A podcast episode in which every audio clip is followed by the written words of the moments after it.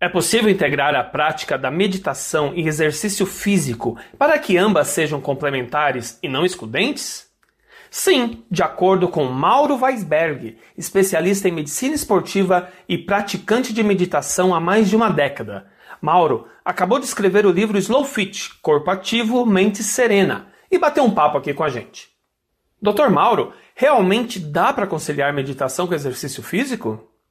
Eu diria que mais do que possível é desejável. E por que desejável? É, o exercício, ele, para ser bem realizado o exercício, esporte, ele exige um certo grau de atenção, certo? Então você, quando está jogando bola, você não está olhando passarinhos ou ouvindo uma música, você está prestando atenção no jogo, certo? Aqui é mais ou menos a mesma coisa. Você, quando você se exercita, e inicialmente você começa com, com um pequeno período de meditação, e você junta imediatamente após, vamos dizer, carregando esse, essa meditação, você começa um exercício realizado com atenção plena, você faz o exercício num estado de alerta. E esse exercício em estado de alerta, feito com atenção plena, ele habitualmente ele é mais eficaz, é um exercício que pode render maior performance para o praticante. Entendi. E quais são os benefícios?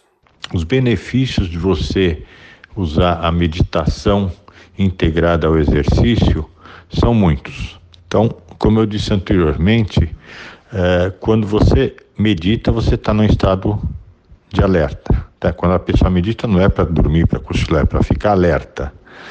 É, quando você se exercita, você precisa fazer exercício com atenção. A gente se exercitar aí na academia, ficar mexendo mecanicamente o braço, olhando para os cantos ou batendo papo. Não, você precisa se concentrar no exercício para o exercício ser bem realizado. Quando você une eh, essas duas modalidades aparentemente distintas, mas se as duas convergem eh, para a mesma coisa, eh, as duas procuram te colocar, fazer um exercício, estar tá presente naquele momento, primeiro, você melhora muito a sua performance. Nós temos experiências com pacientes, com atletas. E em segundo, e essa é uma enorme vantagem, o risco de você é, ter uma lesão decorrente do exercício diminui muito. Por quê? Você está alerta, mas está com a musculatura que não está sendo usada para exercício relaxada. Isso aí minimiza muito o risco de, de lesões. Olha, eu já tentei meditar, mas se passa um mosquito, eu já perco o foco. Dá para aplicar o Slow Fit em qualquer pessoa? Essa sua pergunta é bastante interessante pelo seguinte: a maior parte das pessoas elas acham que meditação é para monge budista que mora no Tibete, no alto da montanha. Não, a meditação, na verdade, qualquer pessoa ela tem condição de fazer, porque a gente tem todo o aparelhamento, uh, vamos dizer, mental uh, para realizar a, a, a, meditação. Então a gente já nasce com essa capacidade, é uma questão de aprender. Ninguém nasceu escrevendo, a gente aprende a escrever, certo? Então, quando nós meditamos, nós ativamos uma série de centros no cérebro que vão causar esse estado de tranquilidade, de aquietamento do pensamento e de alerta. Agora, para você meditar, a primeira coisa você precisa, número um, querer, óbvio, né? É, depois de querer, você precisa seguir. Tem técnicas de meditação, mas basicamente você vai ter que se concentrar em uma imagem, em um som, em uma reza, no que você quiser. E sempre que seu pensamento voar para outra coisa, você vai tentar voltar para cá. E não, você não deve, também vai se concentrar na sua respiração, isso é muito importante, tá? Muitas vezes a, a técnica é só a, a prestar atenção na respiração e não vai querer tentar fazer tudo em um dia. Você começa meditando um, dois minutos, vai para três, até que, como no meu caso, você consegue chegar a 30, 40 minutos de meditação, se sentindo super bem, super tranquilo e com o corpo agradecendo pela meditação. se deu o insight de começar a aplicar essa metodologia? Essa sua pergunta é interessante. Quando surgiu? É, acho que surgiu quando eu comecei a atender meus pacientes. Eu sou formado, vou fazer 43 anos de formado, e minha primeira especialidade foi reumatologia. Há, há 42 anos eu assumi essa especialidade e há 20, 20 e poucos anos eu comecei é, a medicina esportiva, fiz o, tenho títulos de, medicina, de especialista de medicina esportiva e reumatologia. Quem mexe com reumatologia, a gente mexe com muita gente tensa. Então eu já achava que esse pessoal precisaria fazer alguma coisa. Eu passei por várias técnicas até achar chegar à meditação. A medicina esportiva, ela veio como consequência da, da necessidade dos pacientes eh, se exercitarem, os pacientes com problema reumatológico. E aí surgia um problema, eles em geral eram muito tensos.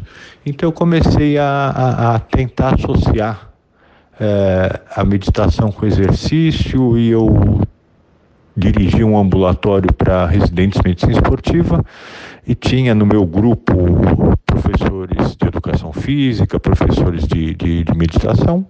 E eu fui é, pegando o conhecimento de cada um, o expertise de cada um, a colaboração de cada um, e aos poucos o método foi surgindo, foi se cristalizando, até que é, isso foi um trabalho de mais de 10 anos, né? Até que eu resolvi escrever o livro para divulgar um método que a gente já viu na prática dar muito certo e que eu quero é, divulgar para as pessoas. Doutor Mauro, se quisermos saber mais a respeito do Slow Fit, como podemos fazer?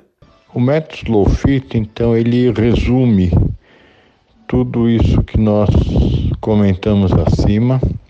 É uma maneira de você ficar com a mente tranquila, quietada enquanto faz seu exercício, de maneira a você conseguir é, uma melhora tanto do ponto de vista físico do quanto do ponto de vista emocional, trabalhando de uma maneira conjunta corpo e mente. O livro onde você pode ler e ter mais informações sobre isso é Slow Fit, Corpo Ativo, Mente Serena. Esse livro ele foi editado pela Livraria Manoli em função da pandemia. A distribuição ficou muito difícil, então a maneira mais simples de conseguir é, o livro é acessando o site da Manoli, onde você vai poder encontrar o livro Slow Fit, Corpo Ativo, Mente Serena. Muito obrigado, Dr. Mauro, e até a próxima. Foi um prazer falar com vocês. Um abraço para você, Alexandre, para os seus ouvintes e até a próxima. E esse foi mais um podcast para a Rádio Conectados. Mais podcasts como este você encontra no site da Rádio Conectados, radioconectados.com.br ou no seu aplicativo de podcast favorito.